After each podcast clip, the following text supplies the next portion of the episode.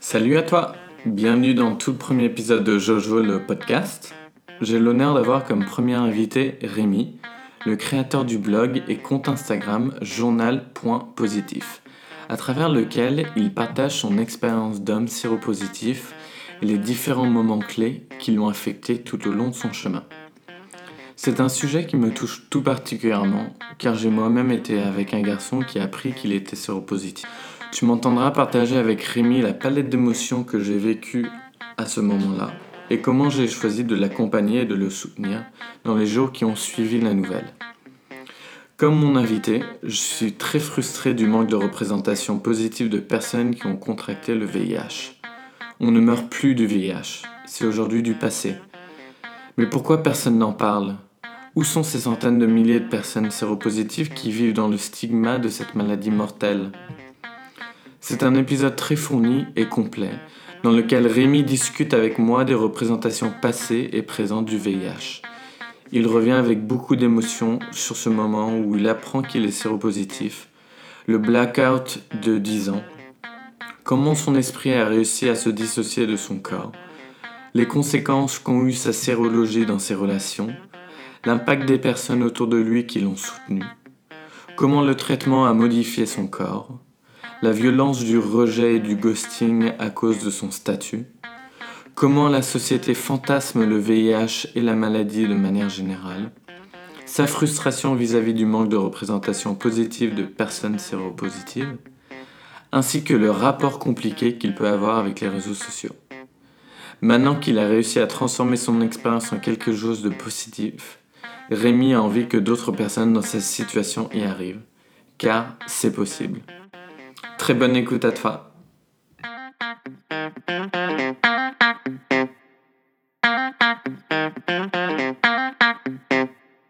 Ok, donc bienvenue dans le premier épisode de ce podcast. La manière dont j'ai un peu envie de découper ce, cet épisode, c'est le avant. Ouais. Donc avant que tu apprennes que tu es séropositif, avant que j'apprenne que je fais repos, ok. Exactement. Parce que genre, je suis assez curieux de savoir euh, comment, comment est-ce que tu as été éduqué par rapport à ça, quelles Mhm. étaient tes craintes par rapport à ça, parce que moi en tant qu'homosexuel aussi, genre, j'ai l'impression que euh, être séropositif, c'est vraiment euh, le, la pire chose qui puisse arriver à un homosexuel. Mhm. Parce que c'est le, le message en tout cas qui nous a été envoyé. Oui, oui, bien sûr. Euh, donc j'ai envie de savoir exactement oui, comment comment c'était avant. Mhm. Euh, j'ai aussi envie bien évidemment de savoir qu'est-ce qui s'est passé lorsque tu as appris, euh, quelles ont été les démarches euh, que tu as fait euh, donc pendant entre Mhm. guillemets. Euh, et j'ai surtout envie de savoir euh, qu'est-ce qui t'a poussé à, à créer donc ton blog euh, euh, et le compte Instagram donc journal positif. Mhm. Et surtout, euh, et donc après, potentiellement en dernière partie, le futur, hein, tu vois, donc euh, ces différents espaces-temps Mhm. euh, pour permettre de mieux comprendre du coup ton, ton action, euh, euh, ta persévérance, euh, justement le message que tu essaies d'envoyer. euh. Tu vas un peu driver, tu vas poser des questions, tu vas pas me laisser tout seul. hein. Je pose plein de questions et je suis aussi très bavard, donc euh, Merveilleux. t'inquiète, t'inquiète, we're good. Ok, bah non, bah c'est très logique tout ça. Enfin, moi, j'ai vécu euh, donc dans cette crainte euh, qui a été véhiculée euh, par plein de films, euh, plein de séries, plein de récits, euh, par mes parents. quand j'ai dit que j'étais homosexuel, la, la première Mhm. chose, une des premières choses en tout cas qui m'ont dit, c'était J'espère que tu te protèges, euh, il faut absolument pas que tu aies le sida. J'ai eu exactement le même discours. Je, je suis né en 1985, donc euh, très clairement, je fais partie des, des personnes qui ont, ont été mitraillées par les médias, même en- depuis l'enfance jusqu'à l'adolescence, par, euh, par le VIH et le sida. D'accord. Euh, C'était très visible quand j'étais jeune. Euh, on en parlait à l'école, on, on en parlait... euh, À l'école, Ouais, moi j'ai eu des, des interventions de prévention, de protection. C'était alarmiste. Et euh, clairement, oui, euh, le VIH, le sida, d'ailleurs à l'é- à l'époque, moi je faisais pas la différence entre être séropositif et avoir le sida. Alors Est-ce que du coup tu peux peut-être rappeler euh, la, diffé- différence La différence entre les deux? Ouais. bah, le, euh, le sida, c'est une phase. c'est la phase avancée de la contamination au VIH. Aujourd'hui, on, le, le VIH. Grosso modo, aujourd'hui, si on ne- si on n'a pas de traitement et que le virus prend possession de, de votre corps et se développe, euh, vont venir se développer des maladies opportunistes des cancers euh, et plein plein d'autres trucs parce que le, le corps est tellement faible et affaibli en- avec de, de son système immunitaire qu'il ne peut plus se défendre de rien. Donc, et c'est là qu'on tombe en phase sida, c'est que bah, en fait euh, bah, on, on- on- le corps ne se bat plus quoi. C'est la phase terminale. c'est euh, la phase terminale. On peut en sortir. Ok, d'accord. J'ai un pote qui a, enfin un pote, c'est une connaissance que j'ai qui a découvert, euh, et c'est récent, hein, qui a découvert qu'il était euh, séropo euh, des années après avoir, avoir contracté le VIH. Parce qu'il ne faisait pas de test, parce que je pense qu'il n'avait pas envie de s'inquiéter de ça, et je pense que ça lui faisait peur peut-être aussi. Et euh, qui était donc en phase sida, qui a été mis sous traitement, sous trithérapie, et qui euh, rapidement est, est, est devenu euh, indétectable et.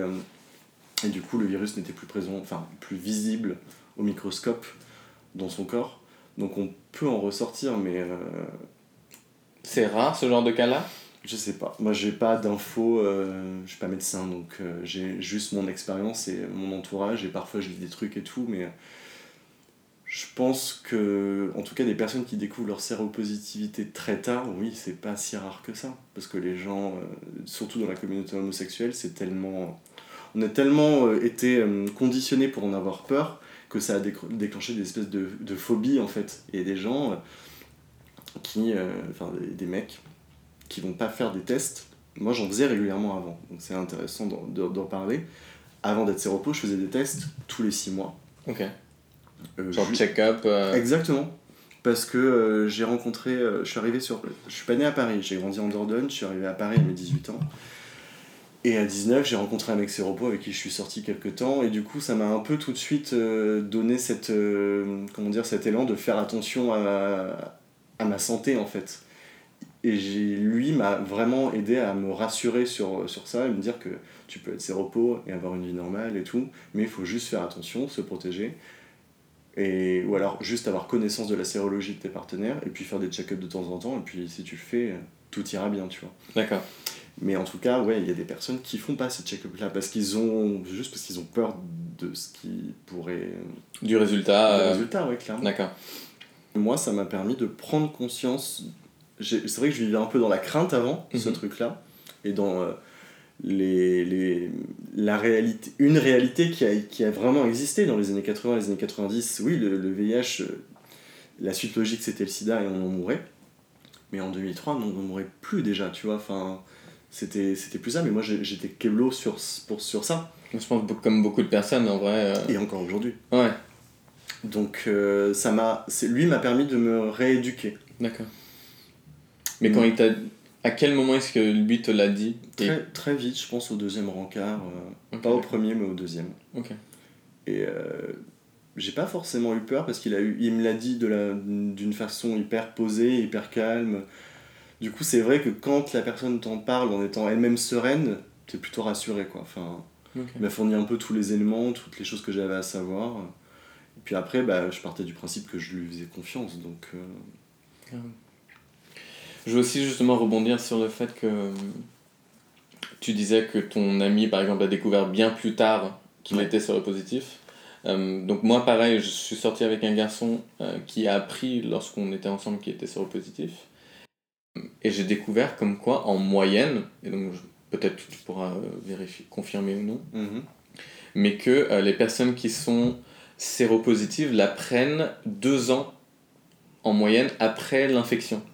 Alors, je n'ai aucune info statistique sur ça. Ouais. Et que ça euh, te. Moi, me concernant, je l'ai appris en pleine primo-infection, donc au tout début de l'infection. Ok. Donc, euh, pour le coup, je, je, je balaye la statistique, tu vois. Tu baisses. euh, Ah oui, clairement, oui. Idéalement, il faudrait que ça diminue parce que deux ans, ça me paraît quand même Oui, de- très très long. Oui, surtout qu'en plus, avant, fut un temps, on te mettait sous traitement quand euh, tu n'avais plus suffisamment de défense immunitaire, que tu avais, avais un taux de CD4 qui était très très bas. Et si euh, on estime que c'est un taux normal, c'est situé entre 300 et euh, je sais pas, euh, 1005, tu vois, et que si t'es en dessous de 300, 200, c'est pas très très bon, et c'est là que tu commences à tomber malade et tout. D'accord. Et avant, te mettais sous traitement que quand t'étais hyper bas. Sauf qu'aujourd'hui, dès que tu euh, dès que as l'info, même si t'as des CD4 qui sont relativement élevés, on te file le traitement tout de suite. En- J'en ai jamais fait une psychose, moi. J'avais Ok, pas forcément envie d'attraper le VIH, évidemment, ni de tomber malade, mais j'avais pas forcément peur, même si, euh, clairement, les messages que je, que je voyais dans les médias ou que je recevais à l'école quand j'avais ces, ces espèces de petites formations, Mhm. c'était pas c'était c'était clairement alarmiste et c'était pas du tout rassurant. C'était bah, c'était je dirais pas nécessaire parce qu'on aurait pu être informé autrement aussi tu vois. À l'époque je pense qu'on n'avait pas toute la connaissance qu'on a aujourd'hui. Enfin je te parle de quelque chose enfin l'éducation sexuelle que j'ai fait au lycée et au collège euh, c'était en 99 2001 tu vois enfin c'est entre cette période là Ouais. donc je- franchement, ça a du sens parce qu'on était encore très très stigmatisé à l'époque par tout ce qui s'était passé genre 10 ans avant. Ouais. Donc euh, ça, ça a du sens. Moi, ça m'a pas trop abîmé. Ça m'a... Je dis ça parce que ça m'a, ça m'a abîmé forcément parce que j'ai mis des années après en parler. Mais euh, je vivais pas dans cette psychose-là. D'accord. Et quand je te dis, quand j'ai rencontré ce mec-là qui était sur repos, alors peut-être que c'est juste la façon dont il a amené les choses qui ont fait que je n'ai pas eu peur, mais euh, je suis pas parti en courant, quoi. Mhm. Alors que d'autres le font. On va y, on va y arriver. Euh, donc, flash forward, euh, donc quelques années plus tard. Ouais. Euh, et donc, du coup, raconte, euh, raconte-nous euh, bah, le, le jour J, enfin, le jour zéro, je sais pas comment tu appelles ça, mais. Bah, je- pour parler du jour zéro, je pense qu'il faut parler un peu de, des jours d'avant. Ok. En fait, moi, je pense que je suis un peu un cas un peu à part dans la façon déjà dont j'ai contracté le VIH. Parce que j'ai contracté le VIH lors d'un rapport sexuel qui n'était pas consenti. Euh, C'est-à-dire bah, C'est-à-dire que c'était c'était un viol. Et euh, que si tu veux, euh, à la suite de ce viol-là, j'ai. bon, je suis rentré dans. Il y a eu tout un process de, pour moi de négation de ce qui s'était passé. Et du coup, ce qui fait que je n'ai pas fait ce que j'aurais ce que certaines personnes font dans ces cas-là, c'est à savoir aller à l'hôpital et faire des prélèvements. Et du coup, en général, quand t'es violé, on te met sous, on te fait prendre une, une trithérapie d'urgence et puis du coup, on enraye le truc et puis il y a pas de problème. Sauf que moi, j'ai complètement euh, voulu effacer cet événement de ma tête et du coup, j'ai avancé. Et sauf que, ben, 3-4 semaines après, je suis tombé très très malade. Avec du recul, je sais à quoi ça correspond. C'est parce que j'étais en pleine primo-infection. D'accord. Du coup, j'ai fait un premier test euh, sanguin et puis euh, pour vérifier si tout allait bien. Il n'y avait rien parce que c'était beaucoup trop tôt en fait. Et il faut euh, rappeler que c'est 6 semaines. ouais, un mois et demi maintenant. Ah, mais à mon époque, c'était trois mois. Ouais. Et aujourd'hui, c'est un mois et demi. À mon époque, c'était trois mois. Les symptômes que j'avais s'apparentaient à une euh, mononucléose. Donc euh, j'étais juste hyper épuisé. euh, franchement, j'ai cru que j'allais crever. quoi. C'était l'enfer.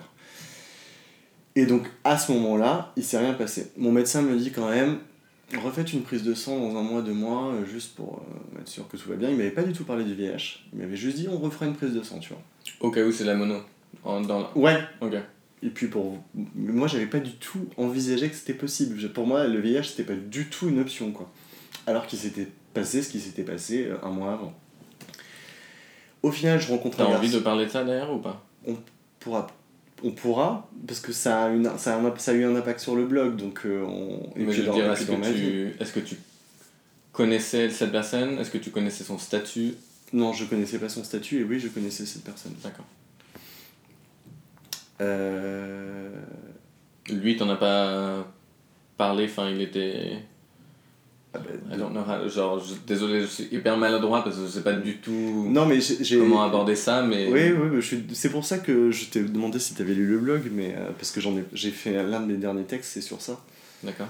Et, euh, et j'ai mis euh, 10 ans à le dire à mes amis et 11 ans à en parler à ma famille. Donc euh, c'est pour te dire à quel point c'est, euh, ça a été euh, verrouillé en moi. Euh, non, non, cette personne-là, c'était mon voisin de palier. Je suis rentré chez moi bourré un soir et je me suis fait agresser. Donc, euh, donc c'était quelqu'un que je connaissais, mais sans le connaître finalement. Et après, j'ai déménagé très vite. Comme tu peux imaginer. Donc, et puis, je n'ai pas repris contact avec cette personne-là parce que j'ai j'ai pas estimé que j'en avais le besoin pour avancer. D'accord. Et en plus, pas longtemps après, j'ai rencontré un garçon dont je suis tombé follement amoureux et j'ai mis mon attention sur cette histoire-là parce que j'avais besoin de voir un truc positif pour m'en sortir.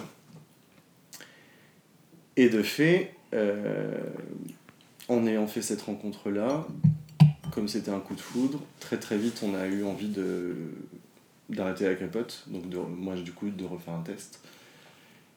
Et puis bah moi je suis allé faire mon test genre euh, comme d'hab quoi. J'allais au Figuier euh, à Saint-Paul, c'était euh, là où je le faisais tout le temps, donc routine. D'accord. Et je débarque là-bas et puis euh, il y avait une file d'attente de ma boule, donc je me suis dit putain je vais encore attendre 3 heures, ça va être l'enfer, sauf que non, je suis passé devant tout le monde. et puis bah du coup je suis arrivé dans le cabinet, euh, enfin dans le- la petite salle où le, le médecin te reçoit et puis euh, le médecin ouvre l'enveloppe et puis il me dit bon bah c'est positif. Et puis euh, et puis moi en fait dans ma tête quand il m'a dit c'est positif je me suis dit ah bah c'est cool. Genre tout va bien tu vois. Oh mon dieu, le choix de mots, oh my god. bah ouais. Mais c'est c'est c'est faudrait peut-être revoir le La manière le, langage euh, employé pour euh, l'annonce parce que dire à quelqu'un que c'est positif bon c'est vrai que moi ça m'a mis le doute. Et, euh, et je suis resté genre un peu interdit genre ok c'est positif. Et il me dit non non le, le résultat est enfin vous êtes séropositif et puis bah là euh, bah là il y a enfin à l'époque moi tout tout c'était le noir total quoi j'ai fait un blackout de, de plusieurs heures hein. ça a été l'enfer hein, je c'est pour ça que je te disais que j'avais pas forcément l'impression que le VIH avait eu un impact négatif sur moi, de par ce que j'en de ma façon dont j'avais été éduqué avec ça. Mais euh, vu ma réaction, si clairement, euh, parce que pour moi c'était ok, je suis mort, euh, ça va, du- je- dans six mois je suis plus là quoi. Après, j'ai eu un médecin qui m'a tout de suite canalisé, qui m'a dit euh, bon, euh, on n'appelle pas les amis, on n'appelle pas la famille tout de suite, on respire, tout va bien se passer, on va aller faire un test de contrôle parce qu'ils font toujours ça Au cas où. euh, au cas où il y a une erreur, ça existe. Je connais Quel quelqu'un, j'ai un ami à qui c'est arrivé d'ailleurs. On lui a dit dans, dans le. On lui a dit que c'est positif et on lui a refait un test et c'était négatif.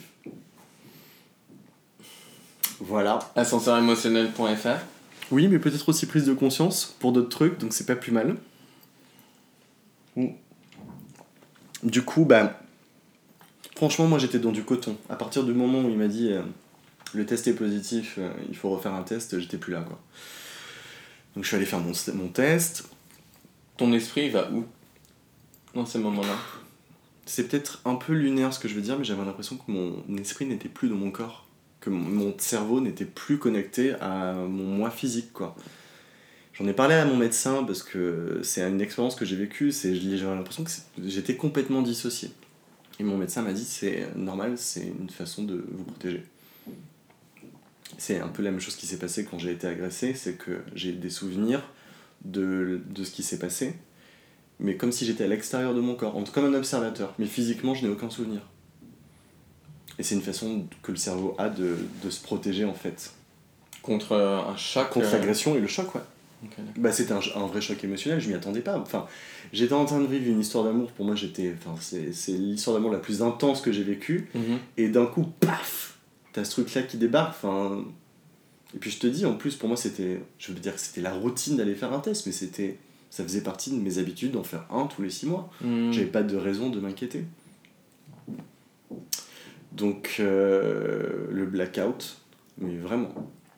Et un blackout qui a duré bien longtemps. Enfin, avec du recul, euh, il a duré 10 ans, quoi. J'ai conti- je- j'ai réussi à revivre entre temps, mais euh, j'ai mis du temps à, ré- à reprendre possession de mon esprit, quoi. Et donc tu commençais cette histoire d'amour avec ce, ce garçon-là. Ouais. Euh, Qu'est-ce qui s'est passé? Comment est-ce que tu lui as annoncé Bah, lui, il avait fait un test en parallèle de moi. Donc euh, j'avais eu le texto le matin même, genre c'est bon, euh, c'est good pour moi, tout va bien et tout. Il était étudiant en médecine, donc il avait, il avait déjà quelques, on va dire, connaissances sur euh, ce sujet-là. Et puis, bah, je suis rentré chez moi, je, on s'est appelé, et puis bah, je lui ai dit tout de suite, parce que moi j'étais effondré, enfin j'étais en larmes. Et puis, bah, on, a, on, a, beaucoup pleuré au téléphone tous les deux. C'était une relation longue distance au début. Il habitait à Caen, moi j'étais à Paris. Donc il n'a pas pu être présent physiquement le jour J. Wow. Mais il m'a dit, euh, c'était un mercredi. Et le vendredi, il est arrivé. Donc, euh, et il, a, enfin, il est venu à Paris. Il m'a dit, bah. Mais t'as fait quoi pendant ces. Pendant les deux jours Ouais, genre. Euh, T'en as parlé à quelqu'un d'autre oui. J'ai appelé mes deux meilleurs amis et ma soeur. J'ai une, une de mes soeurs qui habitait euh, dans Paris et qui est venue. Ça a été la première à arriver chez moi. Ça m'a énormément aidé parce que la famille, pour moi, c'est c'est hyper important, c'est un vrai repère, enfin, c'est l'amour inconditionnel et quoi qu'il qu'il advienne, de toute façon, on sera là. Ça a été un bon exemple comme quoi c'était vrai. Ouais. Ma soeur est arrivée et puis, euh, et puis elle m'a enlacé, elle m'a dit mais t'inquiète pas, on va faire tout ce qu'il faut, mais ça va aller quoi. Elle était aussi perdue que moi, elle, elle y connaissait rien quoi. Mes meilleurs amis sont arrivés, et puis à un moment donné, on était tous dans mon appartement de 9 mètres carrés à Voltaire. Euh, on s'est dit, bon, c'est un peu glauque. C'était l'anniversaire de mon meilleur ami en plus ce jour-là, donc il était là. On s'est dit, bon, allez, on va aller faire une bouffe. On a été au resto et puis, euh, et puis la vie euh, commençait à reprendre normalement, tu vois. Mais moi, j'ai eu besoin d'être entouré par ces gens-là parce que c'était des gens très très proches. Mais j'étais complètement perdu. Enfin, j'avais juste besoin d'avoir des gens solides. Donc je pense que j'ai contacté les gens les plus solides pour qu'ils me supportent. Et puis, euh, et puis euh, la personne avec qui j'étais à l'époque est arrivée 48 heures après, et puis après, entre guillemets, le relais. Mais enfin, ils ont tous été là de toute façon. Mais, mais ça a été. Euh, j'ai du mal à me reprojeter dans l'état émotionnel dans lequel j'étais à l'époque. Mais j'étais une catastrophe. Hein. Vraiment.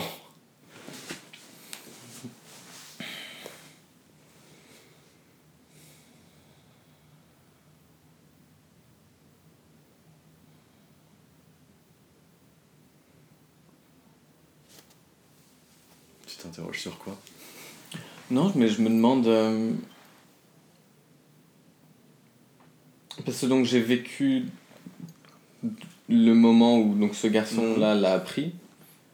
Euh, j'ai vécu du coup enfin, ma réaction, mhm. comme, comment je l'ai pris. Enfin, comment j'ai oui, appris la nouvelle. Euh, c'était un mélange de de peur, de tristesse, de d'inquiétude, de de de répulsion ou révulsion, enfin mhm. répulsion, hein, parce que c'est justement, et ça m'a permis aussi de comprendre mhm. d'où venaient toutes ces émotions-là, parce que, comme je disais au, début, il y a, tu as des images en tête de, de squelettes euh, dans les lits, etc. Mmh. Et, en fait, être confronté à la réalité qui est complètement différente de ce qu'on nous a appris, mmh. c'est aussi une bonne, une, une, bonne chose dans le sens où bah, je me suis rendu compte qu'il y avait ce manque de représentation là en fait. et, et que c'est pas normal qu'on c'est pas normal qu'on qu'on ait accès que à cette représentation là et pas à toutes les autres euh, justement d'hommes qui enfin on voit beaucoup de souffrance mhm. mais on voit pas forcément le soutien des personnes autour mhm. on parle pas forcément de la réaction des personnes autour euh, et, euh, et on montre pas le bah, je sais pas le le combat la prise de médicaments et donc enfin ça tu pourras nous en parler mais euh, le cachet, les... comment le corps réagit au cachet, mhm. comment psychologiquement aussi, parce que ça c'est difficile à décrire. Euh, donc c'est pour ça. Enfin là, en tout cas, dans cette pause, c'est plus euh, un peu digestion de ce que tu m'as raconté, parce que c'est quand même assez, assez fort. Mais avec du recul, j'ai eu énormément de chance de rencontrer ce, ce garçon un peu avant finalement de le découvrir parce que j'étais face à quelqu'un qui était déjà, on va dire, bon ça veut rien dire parce que on peut être étudiant en médecine et, pas forcément avoir ce genre de réaction. Mais je suis tombé sur la personne qu'il me fallait à ce moment-là. Parce que tu parlais de répulsion, je pense qu'il n'en a- a jamais eu aucune vis-à-vis de moi. Je pense qu'il a eu peur, en fait. Et quand il était en larmes, c'est parce que pour lui, c'était mais putain, on est en train de vivre un truc de ouf. Franchement, c'était une histoire de ma boule. Euh, et putain, mais qu'est-ce que ça vient foutre là-dedans, quoi? Ça n'avait rien à voir avec le reste de l'histoire. Finalement, si, parce que ça nous a, ça a rendu encore notre histoire encore plus intense et encore plus extraordinaire. Je pense qu'il tiendrait exactement le même discours, même si c'est fini depuis des années. Hmm. Mais il avait, euh, je pense qu'il avait les épaules pour me, pour m'aider à m'élever et à me remettre de tout ça et à me rassurer. Moi, ma crainte vis-à-vis de ça, ça a été les premiers rapports sexuels. euh, le premier rapport sexuel après l'annonce, ça a été une, une corvée pour moi. Je me suis Justement, forcé. Ah ouais Ben oui, parce que j'avais peur, parce que j'avais l'impression que. Je savais pas, quoi. Je, je, je- et c'est lui qui m'a dit non, mais euh, on va mettre une capote et puis ça va aller, quoi, tu vois, genre. Mais moi, je l'ai vécu comme un. C'était un peu traumatisant cette première nouvelle fois, tu vois. C'est c'est vrai que c'était un peu comme une, nou- une nouvelle première fois, tu vois. Complètement. Et je serais tombé sur quelqu'un de complètement différent, ça se serait passé autrement. J'ai eu la chance d'être sur quelqu'un de très euh, pragmatique en fait. Et ayant toute la connaissance médicale pour ne pas avoir peur et, et juste me dire non mais attends, on va juste faire ça comme ça et puis ça va bien se passer. Donc ça a eu un impact sur ta libido? Euh, oui. Sur les débuts, oui. Après, euh, non. Parce que bah, euh, quand t'es amoureux de quelqu'un, euh, je te dis, j'ai été en confiance tout de suite. Donc, euh, au bout d'un moment, t'acceptes. En fait, tu finis par accepter que oui, tu peux continuer d'avoir une, une vie sexuelle. Pour le coup, juste on se protégeait. C'était le seul deal. La PrEP n'existait pas encore à l'époque. Et l'impact sur ma libido, il a pu arriver au moment où j'ai commencé le traitement. D'accord. J'ai été diagnostiqué en novembre et j'ai dû commencer le traitement en janvier, genre deux mois après. Pourquoi ça a mis autant de. Euh, parce que, mon- enfin, je sais pas si parce que le, le rendez-vous que j'ai pris à l'hôpital, j'étais suivi à l'hôpital Bichat, ça mis, euh, ça a mis deux mois pour que je puisse avoir un rendez-vous, tu vois. Donc euh, en attendant, j'étais pas sous traitement, j'étais juste, j'ai fait des prises de sang, des contrôles, des machins, mais j'ai pas eu de. de j'étais pas, prise, pas mis sous traitement tout de suite, quoi.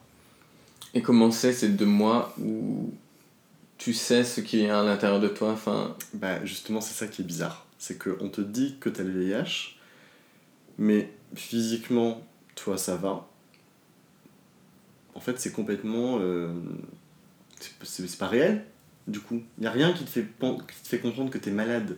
Tu prends pas de médoc. euh, T'as pas genre de la fièvre Non, non, non. ouais. bah, J'avais dépassé le phase de primo-infection, donc j'allais bien. Enfin, j'étais juste complètement chamboulé émotionnellement, parce que j'ai dû m'arrêter pendant... euh, Je crois que je me suis arrêté trois semaines de taffer, parce que je travaillais à l'époque. Et euh, émotionnellement, j'étais chamboulé, mais physiquement, on va dire, moi, je... ça allait, quoi. Et c'est vrai qu'à partir du moment où tu commences à prendre le médicament, là, tu comprends, tu dis, ah oui, c'est vrai. Ah oui, c'est ça y est, je, je suis malade. Alors que je ne suis pas malade. Je prends juste un médicament qui permet de contrôler le virus pour justement ne pas tomber malade. Et ça, c'est une étape aussi, la prise du traitement. L'étape, déjà, de, le fait de prendre un médicament, et puis après, tu as les effets secondaires qui sont variables en fonction de la personne. Pour toi, par exemple, c'était quoi? Premier traitement que j'ai pris, ben, des nausées, des diarrhées. euh, j'ai dû avoir une jaunisse. euh, je faisais des rêves de, de malade. J'avais des nuits hyper agitées. euh, je tolérais pas très très bien l'alcool. Donc du coup, bah, j'ai un peu diminué mes sorties. Ce qui fait que bah, du coup, mes amis de sortie, euh, ça les faisait chier. Donc euh, j'ai perdu beaucoup d'amis à ce moment-là. enfin, de gens qui faisaient partie de mon entourage en tout cas. Euh, je suis passé un peu, ouais, j'ai eu genre 6 mois d'adaptation pour que mon corps se stabilise et soit plus tranquille quoi. Waouh. Psychologiquement aussi, j'étais peut-être un peu plus à fleur de peau. Genre, je dirais pas. J'étais pas forcément déprimé, mais j'étais plus. C'était plus. J'étais plus intense, quoi. D'accord. Et. euh, Genre mood swing, en mode ouais, colère, exactement, tristesse, exactement, joie. euh. Exactement. Oui, d'accord. euh, cyclotimique, on va dire. C'est quoi? Cyclotimique. Ok, d'accord. Mais euh, une fois que je pense que mon corps s'est adapté, bon, bah, il n'y avait plus de soucis. Après, j'ai changé de traitement depuis et j'en ai, le celui que j'ai aujourd'hui me convient beaucoup mieux. Mais ouais, enfin, j'ai vécu des années, j'ai, je- excuse-moi d'en parler et d'être un peu cru, mais j'ai eu des diarrhées pendant 5 ans, quoi. Je n'ai pas chié solide pendant 5 ans, c'était l'enfer. Donc, euh, après, euh, tu t'habitues à tout. hein. Et j'ai une résistance phénoménale à la douleur. hein. Ah vraiment. Euh, Il y a combien de traitements possibles en fait? Des quantités. euh, Et ça dépend de quoi euh, ça dépend du type de VIH que tu as, parce que je crois qu'il y a plusieurs sortes de VIH. D'accord. Et ça dépend, bah aujourd'hui, de toute façon, euh, je pense qu'il y en a allez, euh, 4-5 qui sont un peu donnés systématiquement parce que c'est les plus, euh, les plus sécures ou ceux lesquels on a le plus de recul et qu'on connaît le mieux et qui sont le moins toxiques pour le corps. D'accord. Mais après, tu as peut-être des gens qui vont mal répondre à ces traitements-là, donc on va leur proposer d'autres combinaisons, d'autres molécules. Il y a combien de temps euh, Pour on, on savoir. te laisse tester euh, Moi, je pense qu'au bout de 3-4 mois, euh, si parce que déjà, tu peux, avoir, tu peux bien répondre au traitement de façon euh, médicale, genre la charge virale est indétectable et tes CD4 sont hauts, mais toi, physiquement, c'est l'enfer. Ouais. Donc là, on te change. Ou alors l'inverse, tu peux aussi avoir un traitement qui fonctionne pas du tout et ta charge virale, elle, elle explose, et, alors que toi, tu le tolères bien. Enfin, du coup, je pense que ça dépend vraiment de, de chacun. Je pense que le médoc que j'ai aujourd'hui, moi, est le plus donné, à mon avis, et l'un des plus récents. C'est un médicament par jour. Et j'ai toujours connu ça. J'ai toujours eu Une gélule une gélule par jour. Ok, d'accord. J'ai toujours eu ça. J'ai jamais eu de trithérapie avec euh, 3, 4, 5 HMO. Ok, d'accord. Et donc, une fois que tu étais de nouveau célibataire, Ouais. il fallait du coup de nouveau. Clairement. Parce qu'en fait, c'est un coming out à chaque fois, non le- Ex- C'est exactement ça. Ouais, Euh, ça a été. enfin, euh, vécu en tout cas peut-être de cette manière-là. Ouais, ouais, c'est un peu ça. Mais c'est vrai que. euh, Une fois que tu t'es remis de la rupture et que tu te remets sur le marché, que tu recommences à faire des rencontres, euh, oui, bah, j'ai découvert en fait euh, que je pouvais me faire rejeter à cause du VIH parce que je, je ne le savais pas avant. Parce que mon- la personne avec qui j'étais était restée. Donc j'ai découvert ça. Et- Comment?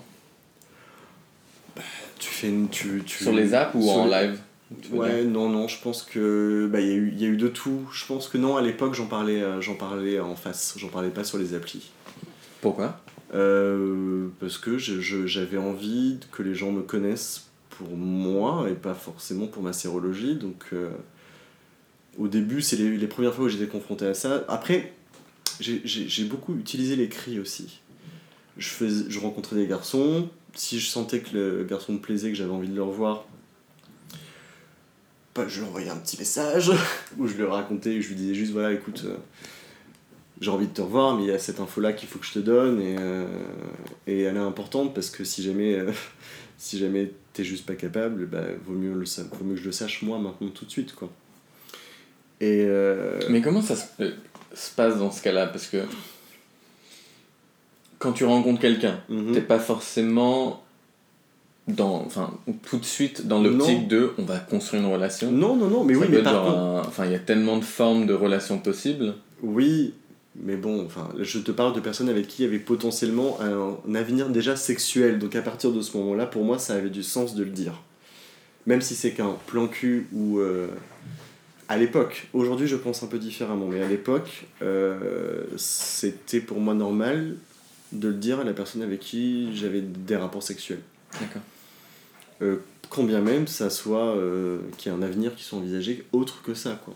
D'accord. Aujourd'hui, j'ai un- une autre attitude vis-à-vis déjà de l'évolution des outils qu'on a.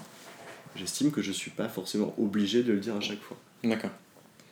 Mais donc à l'époque, tu leur, euh, tu leur annonçais donc par écrit. À l'écrit ou à l'oral. Après, c'était aussi en fonction de la personne. quoi. Il n'y a pas eu 40 personnes avec qui, avec qui ça s'est passé. C'est juste que, en fonction de comment les choses se passaient, parfois j'ai eu l'occasion de le dire en face à face, euh, parfois pas. euh. Et souvent, euh, au début, ça a été systématiquement. bah, j'ai plus- j'avais plus de nouvelles. quoi. J'ai pas eu de, de réaction très agressive en mode.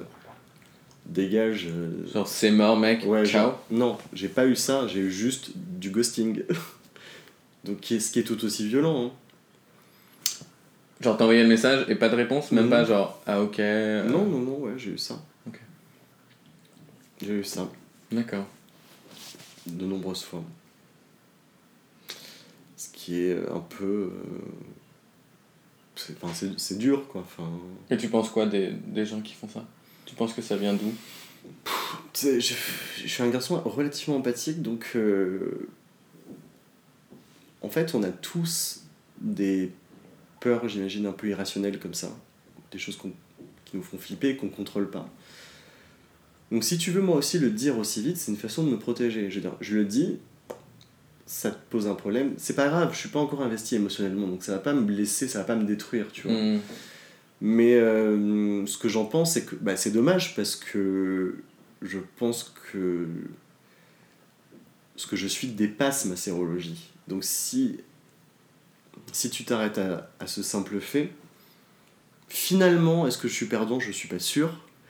Parce que c'est aussi un, un accélérateur émotionnel. C'est que si une personne reste, c'est qu'elle en vaut certainement plus le coup, peu importe l'issue de, de ce qui se passe, tu vois. Bien sûr. Mais la personne qui va s'arrêter simplement à ça, c'est que bon, bah, tout simplement, elle, elle est pas faite pour moi. Et ça, j'en ai toujours eu, euh, je l'ai toujours eu à l'esprit. Après, même si j'ai ça dans mon esprit, c'est quand même violent. Parce que ça me. Sur le moment, ça te réduit simplement à ça. Ça veut dire que tous les, ça veut dire que les deux, trois dates qu'on s'est fait avant, où on s'est marré comme des porcs et on, et on a passé juste des bons moments et, ou, ou autres, ça n'existe plus, tu vois. C'est, ça, n'existe plus. Donc c'est quand même violent. Même si quand mon cerveau reprend le dessus, je me dis oui bon c'est violent, mais bon c'est un connard ou euh, oui mais je suis obligé d'avoir ce genre de pensée là pour m'en sortir. Je, ouais je te dis je suis un garçon empathique essaie de bon il a peut-être pas toutes les infos, peut-être qu'il est jeune, peut-être que en fait à chaque fois c'est je cherche des excuses aux gens, mais au bout d'un moment j'ai juste envie de dire non mec t'es juste mal informé, t'es juste un abruti, t'es juste un gros connard, peut-être que t'as un mélange des trois. Mais euh, j'ai beaucoup, beaucoup, beaucoup passé de temps à trouver des excuses à ces personnes-là. Et euh, à un moment donné, ça c'est épuisant. Enfin, là, aujourd'hui, c'est plus du tout la posture que j'ai. J'ai une posture de je pense à, ma- à moi. et les autres, euh, bah, c'est soit, euh, soit tu m'acceptes comme je suis, soit tu ne m'acceptes pas. Et c'est plus mon problème, quoi. Donc, qu'est-ce qui s'est passé? Qu'est-ce qui s'est passé? Ouais, qu'est-ce qui s'est passé pour que tu prennes cette force, cette confiance en soi la, cette, la- euh, la succession de tous ces trucs-là fait qu'à un moment donné, en fait, la, la coupe, elle est juste pleine. Et euh, c'est, en, en vrai, c'est un chemin. hein. Et ça a été un chemin euh, de 10 ans quasiment. Entre les étapes où tu- je l'ai dit à ma famille, je l'ai dit à mes parents, euh, j'en, j'en ai parlé à mes amis les plus proches. euh. Enfin, ça a été très très long. Il y a eu des histoires entre temps, je suis resté avec un garçon pendant 4 ans, enfin il y a eu plein plein de choses, mais à un moment donné, je pense que j'ai changé de posture de, de par le fait d'avoir succédé et accumulé en fait les, ces anecdotes où tu te fais jeter à cause de ça. Quoi. Et que ben, l'année dernière, euh, il y a eu le rejet de trop. Quoi. Où euh, je suis parti, euh, j'ai rencontré un garçon à Bordeaux qui était très très chouette, qui vivait à Nantes, qui m'a dit euh, viens me voir, et puis, euh, et puis c'est chouette, et puis du coup j'y vais. Et puis c'est trop cool, et puis bon, bah, je me dis, bon, ça commence, on commence un peu à se livrer sur des trucs un peu importants, peut-être que faut que je lui dise maintenant, parce que j'ai pas envie qu'il me reproche de lui avoir dit trop tard, tu vois, donc euh, je profite d'un moment où je sens que la conversation devient plus euh, privée, plus intense, plus perso, pour le dire, et au final où le mec a une réaction de barjo, quoi. Complètement inappropriée, et où je me suis dit, bah alors ça, plus jamais je ne veux le revivre. Il a réagi comment? Bah, il a réagi en me disant. La première fois, ce qu'il m'a dit, c'est Putain, j'ai pas de bol. Et là, je rien, je fais Ah. Il dit Bah ouais, t'es le deuxième en deux, en, en- en deux semaines. Ah, je fais Ouais. Je fais Ok. Il me dit Ouais, bon, je, je, me dit Je te recadre tout de suite. Il me dit Moi, je, ne, je n'envisage aucun avenir avec une personne séropositive. la messe est dite, tu vois. Donc je, je devais passer la nuit là-bas. Oh my god. Ah mais je autant il y a eu des moments où ça s'est passé où j'ai eu des échanges avec les personnes, tu vois, où il y a eu un vrai un vrai dialogue et tout, c'était intéressant. Là, je, je me suis juste en fait, j'ai fait OK. Bye. Ouais, donc j'ai pris mes affaires et je me suis cassé. Mais ça a été horrible. Ça a été horrible. En plus, tout le contexte était hyper dramatique. Il pleuvait à torrent, c'était la nuit. Donc j'ai dû faire Nantes-Bordeaux. J'avais 3h30 de route sous, sous un torrent de pluie. Sur l'autoroute, je roulais à 130. J'étais en train de chialer, c'était l'enfer. Enfin, et dans quelle musique? I need to know. Euh... Genre du Dido ou un truc comme ça? Non, non, je sais même pas. Je pense que j'ai passé beaucoup de coups de fil pendant, pendant le trajet. J'ai dû appeler... J'ai appelé une amie, à... deux amies à Bordeaux et dont une qui m'a dit ok quand t'arrives on va aller boire des coups. Et c'est ce qu'on a fait d'ailleurs quand je suis arrivé. Et euh, mais par contre dans la voiture ce qui s'est passé quand je suis rentré c'est que j'ai eu en fait un truc de me dire je ne veux plus jamais revivre ça mais genre plus jamais. Donc en fait en vrai là j'ai deux options. C'est soit je, je fonce dans la, la, barrière d'arrêt d'urgence là et, euh, et puis stop et puis c'est fini. Je te jure que ça m'a traversé l'esprit très très très très court mais j'ai quand même eu ce truc là de me dire j'en ai marre en fait. Je, supporte plus euh, je supporte plus ce rejet, c'est infernal. Et puis en un quart de seconde, j'ai switché et je me suis dit ah non, je vais juste ouvrir ma gueule et je vais faire chier les gens avec ça. Et je vais juste raconter je vais juste raconter la réalité pour que les gens arrêtent de fantasmer parce qu'aujourd'hui les gens fantasment le VIH. Ils ne savent pas ce que c'est. Et donc je suis rentré, je me suis bourré la gueule, j'ai vomi. donc euh, très très bonne soirée en soi. Et le lendemain, je me suis. Non, mais ça peut être une métaphore justement de ce, oui, mais... de ce rejet. Genre, ah euh, non, mais euh, j'ai complètement somatisé vraiment ce que j'ai vécu. Parce que j'ai tellement pris sur moi pour pas lui péter les dents à ce mec-là. J'ai pas voulu lui faire le, le plaisir de m'effondrer devant lui. Franchement, moi, il m'a vu me lever et partir avec mon sac. Mm. Il m'a pas vu pleurer.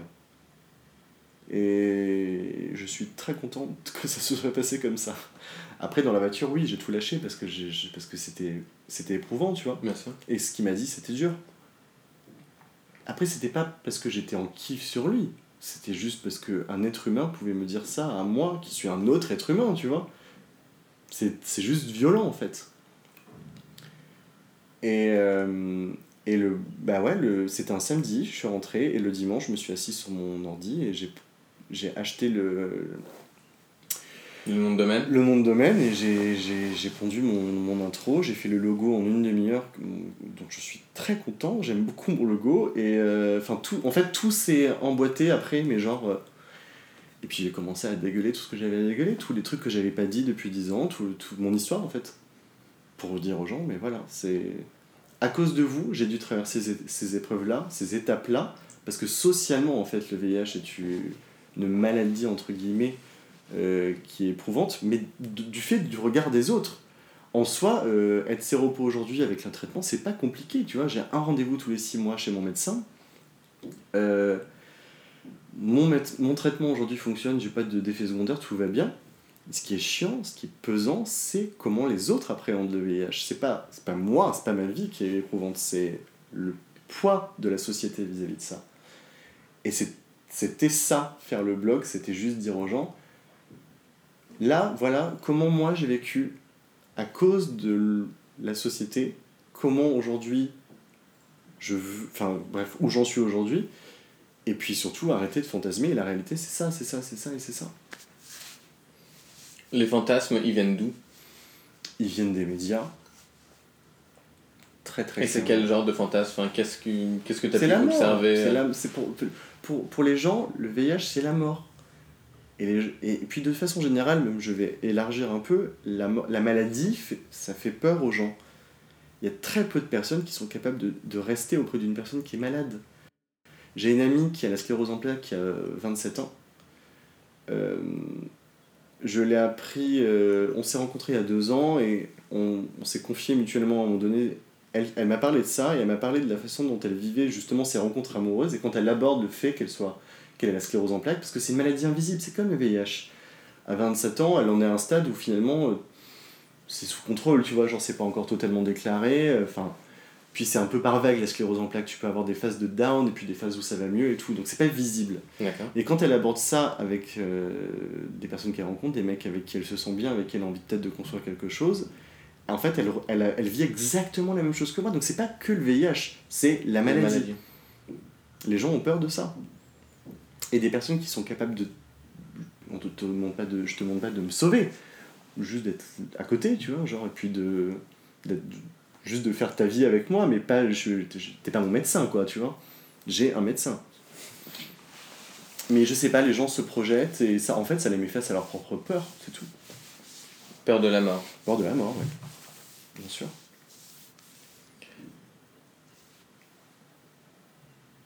Comment est-ce que toi tu fais face à ça?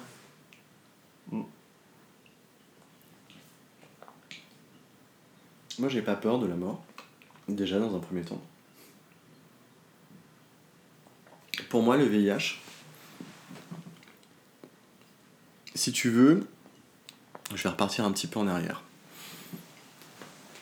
Il y a 11 ans, euh, j'étais un autre garçon. J'étais un garçon euh, plus léger. euh.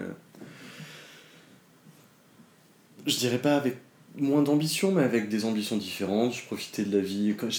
J'avais 23 ans, enfin j'étais, jeune, quoi. Je venais de terminer mes études, j'avais un job alimentaire, mais qui me plaisait. Je faisais la fête tous les soirs. Si tu veux, le fait d'avoir appris ma séropositivité, ça m'a juste un peu recadré. Donc j'ai arrêté de picoler tous les jours et puis euh, de faire la fête tout le temps. Et euh, ça, ça oriente ton regard. Moi, ça m'a orienté différemment sur euh, les choses un peu plus essentielles. Et puis après, c'est un long chemin et tout, mais en soi, je suis très heureux de ma vie aujourd'hui et de, le- du garçon que je suis aujourd'hui. Et je pense pas que sans le VIH, je serais la même personne.